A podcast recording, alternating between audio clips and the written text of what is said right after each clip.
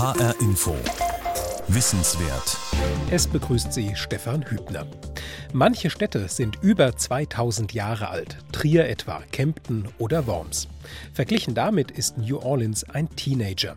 Gerade einmal 300 wird die Stadt in diesem Jahr. Einst Hauptstadt des US-Bundesstaates Louisiana ist New Orleans heute eine Hauptstadt der Musik, der Partys und des leichten Lebens. Doch was für Besucher und Touristen gilt, gilt nicht für die Einwohner.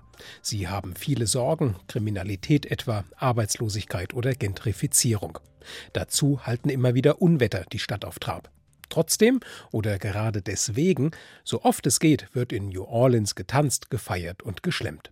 Dagmar Fulle nimmt sie mit in die wechselvolle Geschichte der Mississippi-Metropole, eine Geburtstagswürdigung voller Musik.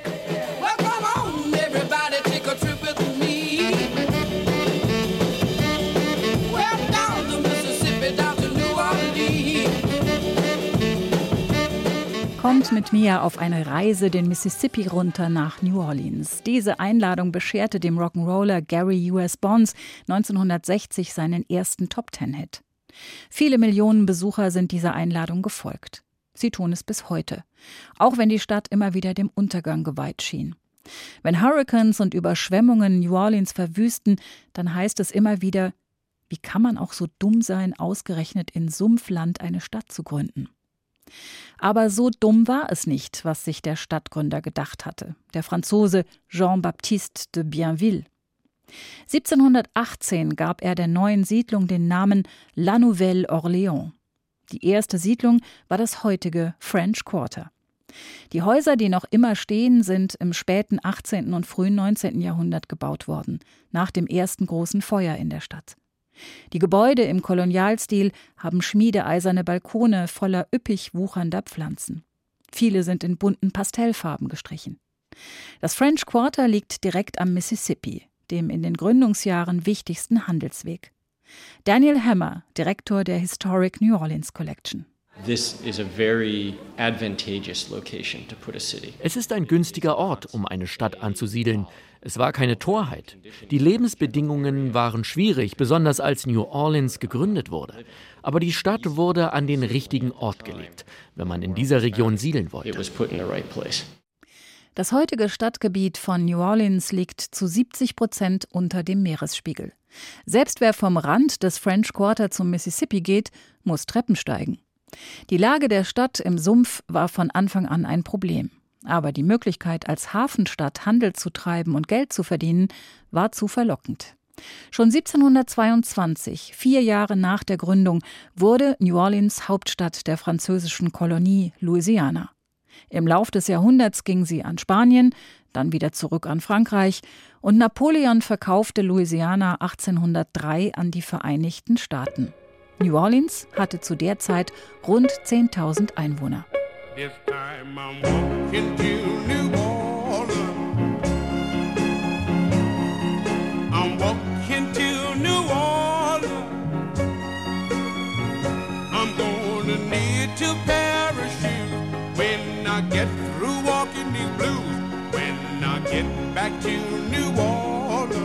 Fats Domino ist in diesem alten Song zu Fuß auf dem Weg nach Hause, nach New Orleans, nachdem die einstige Geliebte für gründlich geleerte Taschen gesorgt hat. Heute ist das vielleicht kein Einzelschicksal, vor 200 Jahren war es das schon. Denn nachdem New Orleans Teil der USA geworden war, erlebte die Stadt einen Boom. Die erste Hälfte des 19. Jahrhunderts war das goldene Zeitalter. Die Einwohnerzahl schoss in die Höhe, der Handel florierte. New Orleans war der größte Hafen des Südens. Von dort gingen Baumwolle und andere Güter nach Westeuropa. Die Stadt war das Zentrum des Sklavenhandels in den USA und wenige Jahre später die reichste des Landes. Dazu John McGill von der New Orleans Historic Collection. New Orleans konkurrierte mit New York um den Status des Finanzzentrums der USA. Es gab tatsächlich eine Zeit in den 1830er Jahren, da hatte New Orleans die Nase vorn als Bankenstadt der USA. Die Einwohnerzahlen der beiden Städte waren nicht so unterschiedlich. New Orleans hatte rund 80.000, New York zwischen 250 und 300.000 Einwohner. Sie lagen also größenmäßig viel näher beieinander als heute. Und New Orleans war tatsächlich das einzige Bankenzentrum des Südens. Keine andere Stadt konnte da auch nur ansatzweise mithalten. Also hatten wir einen sehr vielfältigen Handel mit sehr vielfältigen Regionen, um Geld einzunehmen. Als Abraham Lincoln 1860 US-Präsident wurde, schloss sich Louisiana den Konföderierten an, den Südstaaten, die die Sklaverei beibehalten wollten. Schon 1862 war New Orleans vollständig in der Hand der Konföderierten, sodass die Stadt vom amerikanischen Bürgerkrieg und seinen Zerstörungen verschont blieb. Eine wichtige Voraussetzung dafür, dass so viele historische Gebäude in der Stadt erhalten geblieben sind. 1865, nach dem Ende des Bürgerkriegs, war auch in den Südstaaten die Sklaverei unwiderruflich abgeschafft. Schwarze Frauen und Männer wurden freie Menschen, die nun auch ihre Kultur und ihre Musik ungehindert leben konnten. Diese Musik mischte sich mit der Musik der ehemaligen Kolonialherren, der Franzosen und Spanier. Sie vermischte sich mit der Musik der französischen Siedler, die im 18. Jahrhundert aus den kanadischen Atlantikprovinzen vertrieben worden waren und im ebenfalls französischen Louisiana ein neues Zuhause gefunden hatten. So entstand etwas ganz Neues und Einmaliges. Sprinkle my ashes on Frenchman Street. Don't be upset at the news.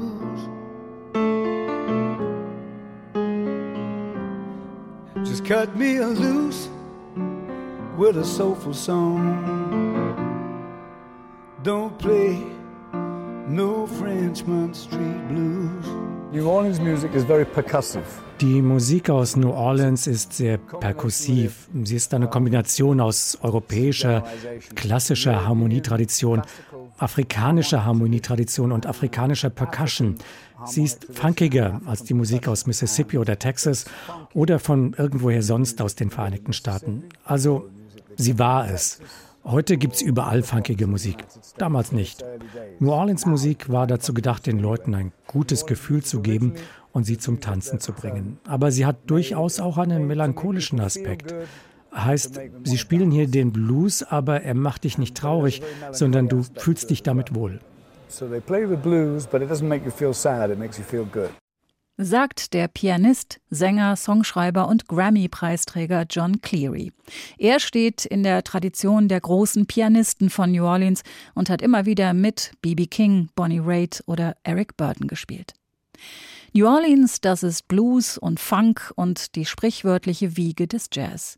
Im längst verschwundenen Rotlichtviertel Storyville traten um die Wende zum 20. Jahrhundert viele hochqualifizierte schwarze Musiker auf. In den Bordellen mangels anderer Auftrittsmöglichkeiten.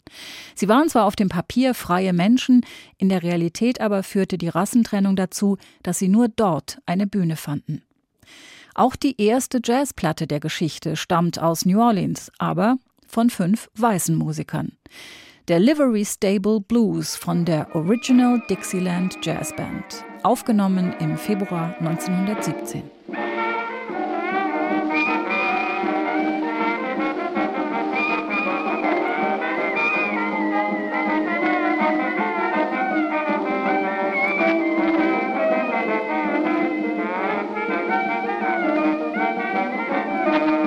Damals war ein Mann noch ein Teenager, der später als Trompeter den Jazz aus seiner Heimatstadt New Orleans weltberühmt machen sollte.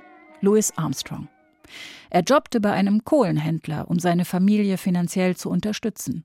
Er lieferte Kohlen an eins der Bordelle, hörte dort den Musikern zu und entdeckte so den Jazz für sich. Er lernte Kornett spielen, später Trompete. Er ging nach Chicago, nach New York, Los Angeles, hatte 1932 seinen ersten USA-weiten Nummer-1-Hit und kehrte als erfolgreicher und anerkannter Musiker in seine Stadt zurück, in der er noch immer ein Mensch zweiter Klasse war.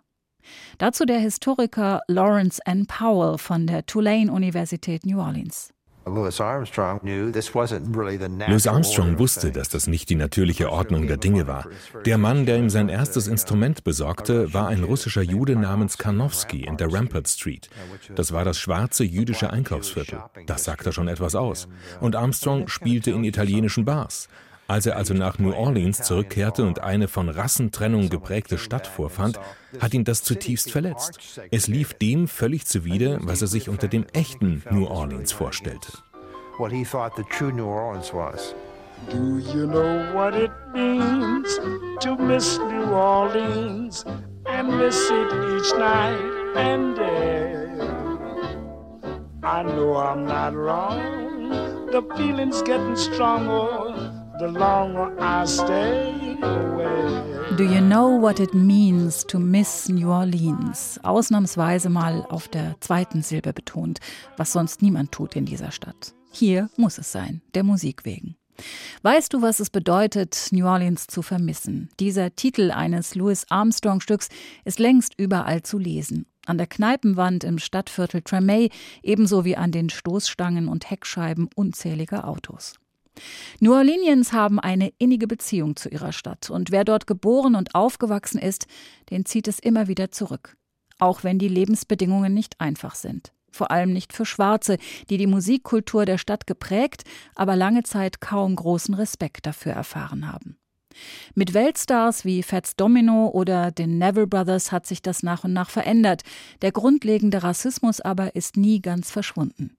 Louis Armstrong erinnert sich in seiner Autobiografie. Die Kneipen, in denen wir spielten, wurden in der Hauptsache von schweren Jungs besucht. Wenn man nicht sehr gut aufpasste, war einem im Handumdrehen der Schädel eingeschlagen oder noch mehr. Wir waren drei Musiker und mussten vor allem Blues spielen. Nach getaner Arbeit war ich nicht sicher, noch nach Hause zu kommen. In diesen frühen Morgenstunden waren nur noch sehr wenige Leute unterwegs, höchstens ein paar Betrunkene, weiße wie schwarze. Nicht selten sah es so aus, als wollten sie sich wegen eines Nichts in die Wolle kriegen. Im Süden gehen solche Geschichten für uns ziemlich übel aus. Selbst wenn die Schwarzen im Recht sind, bekommen sie von den Polizisten eine anständige Tracht Prügel. Das Verhör kommt erst später. Eine Aussage, die Louis Armstrong auch vor wenigen Wochen gemacht haben könnte und nicht vor rund 50 Jahren. Dazu eine Zahl aus der Polizeistatistik. Im Jahr 2017 wurden knapp 1000 Menschen in den USA von Polizisten erschossen. 22 Prozent davon waren männliche Afroamerikaner, obwohl ihr Anteil an der Bevölkerung nur 6 Prozent beträgt. Solche Fälle haben eine umfassende Rassismusdebatte in den USA ausgelöst. Louis Armstrong hat das nicht mehr erlebt. Ihm aber ist immerhin gelungen, was nur wenigen schwarzen Musikern aus New Orleans gelungen ist. Er wurde ein Weltstar und der berühmteste Sohn der Stadt. Das Haus, in dem er einst geboren wurde, ist längst abgerissen. Das Haus von Fats Domino oder das Haus des Produzenten Alan Toussaint, verantwortlich für den weltumspannenden New Orleans Sound der 1960er Jahre, sind dagegen weggespült worden.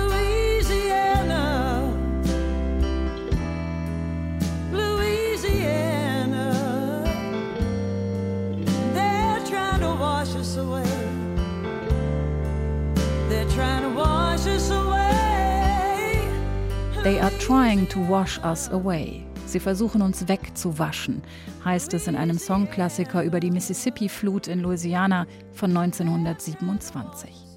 Der Vorwurf richtet sich gegen den Norden der USA und seine Gleichgültigkeit gegenüber dem Süden. So wie 2005 bei Hurricane Katrina hatte auch schon 1927 der Präsident nur wenige Anstrengungen unternommen, Louisiana und seine Nachbarn in und nach der Katastrophe zu unterstützen. Sogar die Regenwolken, hieß es damals, kamen aus dem Norden. Es begann zu regnen und es hörte nicht mehr auf. Der Autor und Regisseur Leo Linder schreibt dazu in einem Reiseführer über dem gesamten Gebiet, aus welchem dem Mississippi Gewässer zufließen, waren Hunderte von Kubikmetern Wasser in monatelangen Wolkenbrüchen niedergegangen. Die Flut rollte auf New Orleans zu und drohte die Stadt zu zerstören.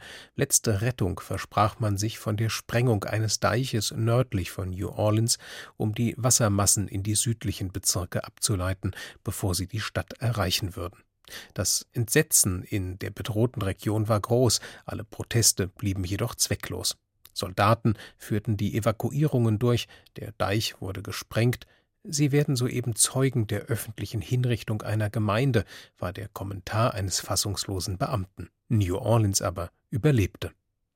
Wirtschaftlich mag die Ansiedlung der Stadt klug und günstig gewesen sein. Geologisch war sie tatsächlich eine Dummheit.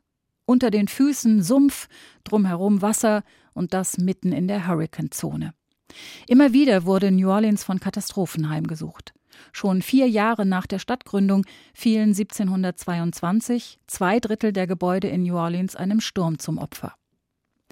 Der bisher schlimmste Hurrikan für New Orleans war Katrina 2005. Durch den Sturm, die Dammbrüche und die nachfolgenden Überflutungen starben mehr als 1800 Menschen. Hunderttausende verloren ihre Häuser und Wohnungen. Betroffen waren vor allem Schwarze. Viele sind auch später nicht mehr nach New Orleans zurückgekehrt. Der Soziologe Friedrich Schorb von der Universität Bremen kam in einer Studie zu dem Schluss, dass New Orleans sich nach der Flut seiner Unterschicht gezielt entledigt hat. Es gab eine, in New Orleans eine hohe Anzahl an sogenannten Housing Projects, also Sozialbausiedlungen, die größtenteils noch in sehr gutem Zustand waren. Einige aus den 40er oder sogar 30er Jahren. Backsteingebäude sehr massiv gebaut in Gebieten, die kaum überschwemmt wurden und wo auch die Sturmschäden äh, kaum Schaden an den Gebäuden angerichtet haben. Und diese Häuser hätte man eigentlich ganz schnell wieder herstellen können. Also die hätte man im Grunde nur gründlich sauber machen müssen. Stattdessen wurden die Bewohner dieser Sozialbausiedlungen ausgesperrt, mit der Begründung, die Gebäude seien noch nicht wieder bezugsfertig. Dabei ist es geblieben. Die Sozialsiedlungen wurden abgerissen, neuer, teurerer Wohnraum gebaut. Katrina war ein willkommener Anlass für die lokale und regionale Politik, die ungeliebte arme Bevölkerung loszuwerden, sagt Friedrich Schorb. Das hat auch ein republikanischer äh, Politiker damals so ausgedrückt. Also der hat, hat gesagt, was wir nicht schaffen konnten, hat Gott sozusagen jetzt innerhalb kürzester Zeit geschaffen, nämlich diesen Umwandlungsprozess im, im Zeitraffer durchzuziehen. Hurricane Katrina liegt jetzt 13 Jahre zurück. Damals wurde auch erwogen, die Stadt aufzugeben. In Umfragen sprachen sich viele US-Amerikaner dafür aus und auch das Weiße Haus wollte keine großen Summen investieren, um New Orleans vor künftigen Hochwassern zu schützen. Aber die Stadt hat auch diesmal überlebt und die Einwohnerzahl von New Orleans nähert sich inzwischen wieder ganz langsam der 400.000er Marke.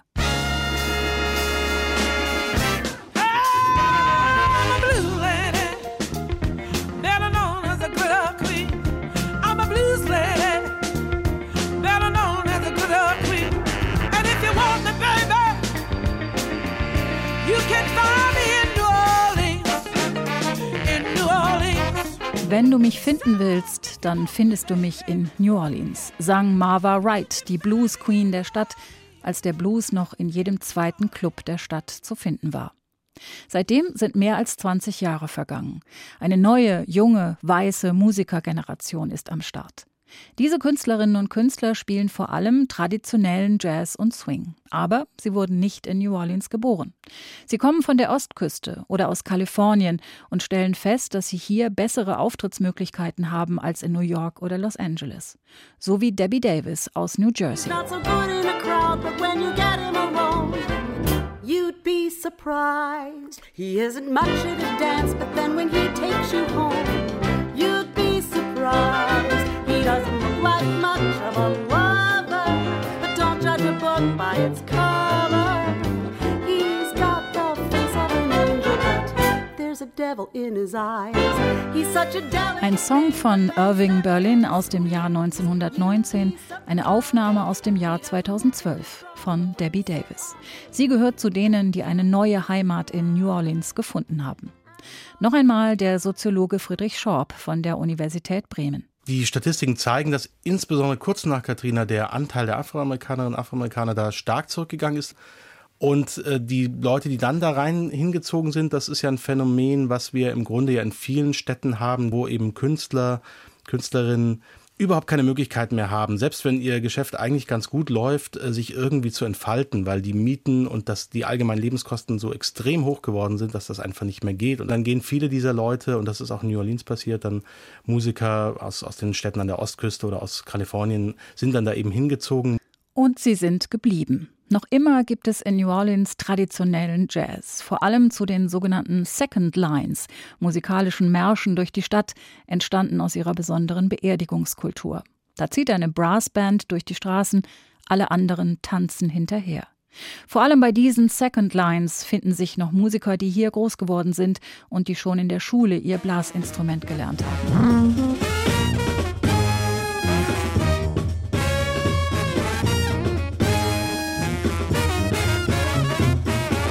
Noch immer gibt es im Februar oder März den Karneval Mardi Gras mit seinen großen Partys und Bällen, seiner Musik und seinen farbenfrohen Umzügen.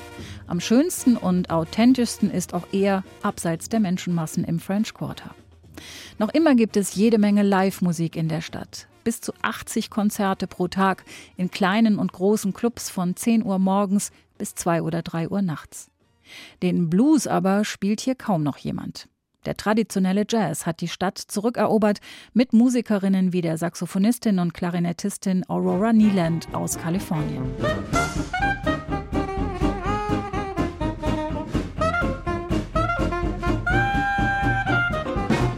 Die weltberühmte Bourbon Street im French Quarter ist zu einer gut besuchten Ballermann-Meile geworden, auf der Besucher aus dem Rest der USA das tun, was sie sonst nirgendwo im Land dürfen öffentlich auf der Straße Alkohol trinken. Der Tourismus floriert, das Kongresswesen auch. In der Innenstadt, wo die Hochhäuser stehen, gibt es jetzt junge Hightech- und Medienfirmen. Wohnungsmieten und Immobilienpreise haben ein ähnliches Niveau wie in Frankfurt am Main. Laut einer Studie aus dem Jahr 2016 liegt das mittlere Monatseinkommen in New Orleans aber nur bei knapp 37.000 Dollar im Jahr. Das sind 60 Prozent von dem, was als notwendig erachtet wird für einen guten Lebensstandard. Das Herz der Stadt, das French Quarter, wird zum Freiluftmuseum, in dem zu wohnen sich keiner der Alteingesessenen mehr leisten kann. Die New Orleanians scheinen es hinzunehmen. Essen, trinken, tanzen, feiern, Musik, das ist ihnen immer wichtig gewesen und bleibt es bis heute. Und das ist es auch, was der Stadt den Beinamen The Big Easy beschert hat. Die Liebe zur großen Unbeschwertheit und die Fähigkeit, das Leben trotz allem leicht zu nehmen. Nach dem Motto, Du lebst nur einmal und wenn du tot bist, ist es vorbei. Genieße das Leben. Let the good times roll. Hey everybody, let's have some fun. You only live but once and when you dead you done. So let the good times roll. Let the good times roll. Was und wie ist New Orleans heute, da es sein 300-jähriges Bestehen feiert? Zusammengefasst, kleiner, weißer und reicher. Eine Stadt mit einer großen Vergangenheit und mit großen sozialen Problemen. Attraktiv für Touristen, aber mehr und mehr eher Vergnügungspark, denn authentisches kulturelles Erlebnis. Nur manchmal, wenn man viel Glück hat und ein bisschen Regen, dann ist er auch 300 Jahre nach der Stadtgründung noch zu finden. Der Zauber des alten New Orleans, den Tennessee Williams 1947 beschrieben hat in seinem Theaterstück Endstation Sehnsucht. Mögen Sie diese regnerischen Nachmittage? Die langen Nachmittage von New Orleans, wenn es so aussieht, als wäre eine Stunde nicht nur eine Stunde, wenn es aussieht, als wäre eine Stunde wie ein Stück Ewigkeit, die man in der Hand hält, und man weiß nicht, was man damit anfangen soll.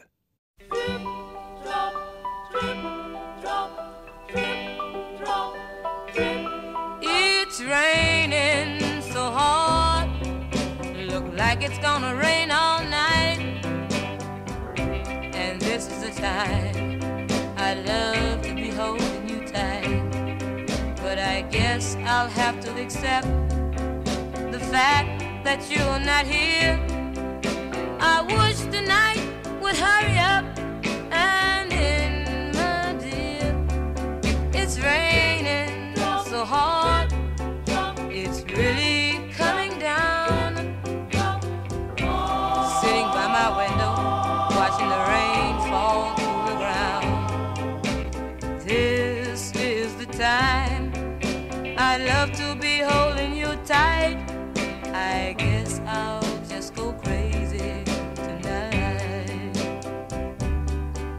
It's raining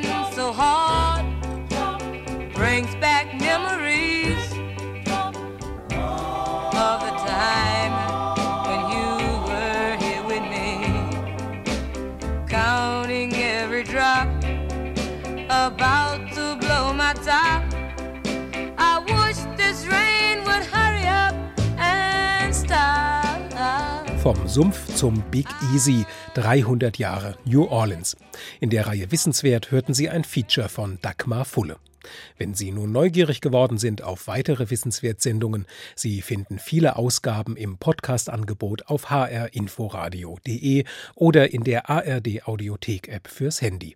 Mein Name ist Stefan Hübner.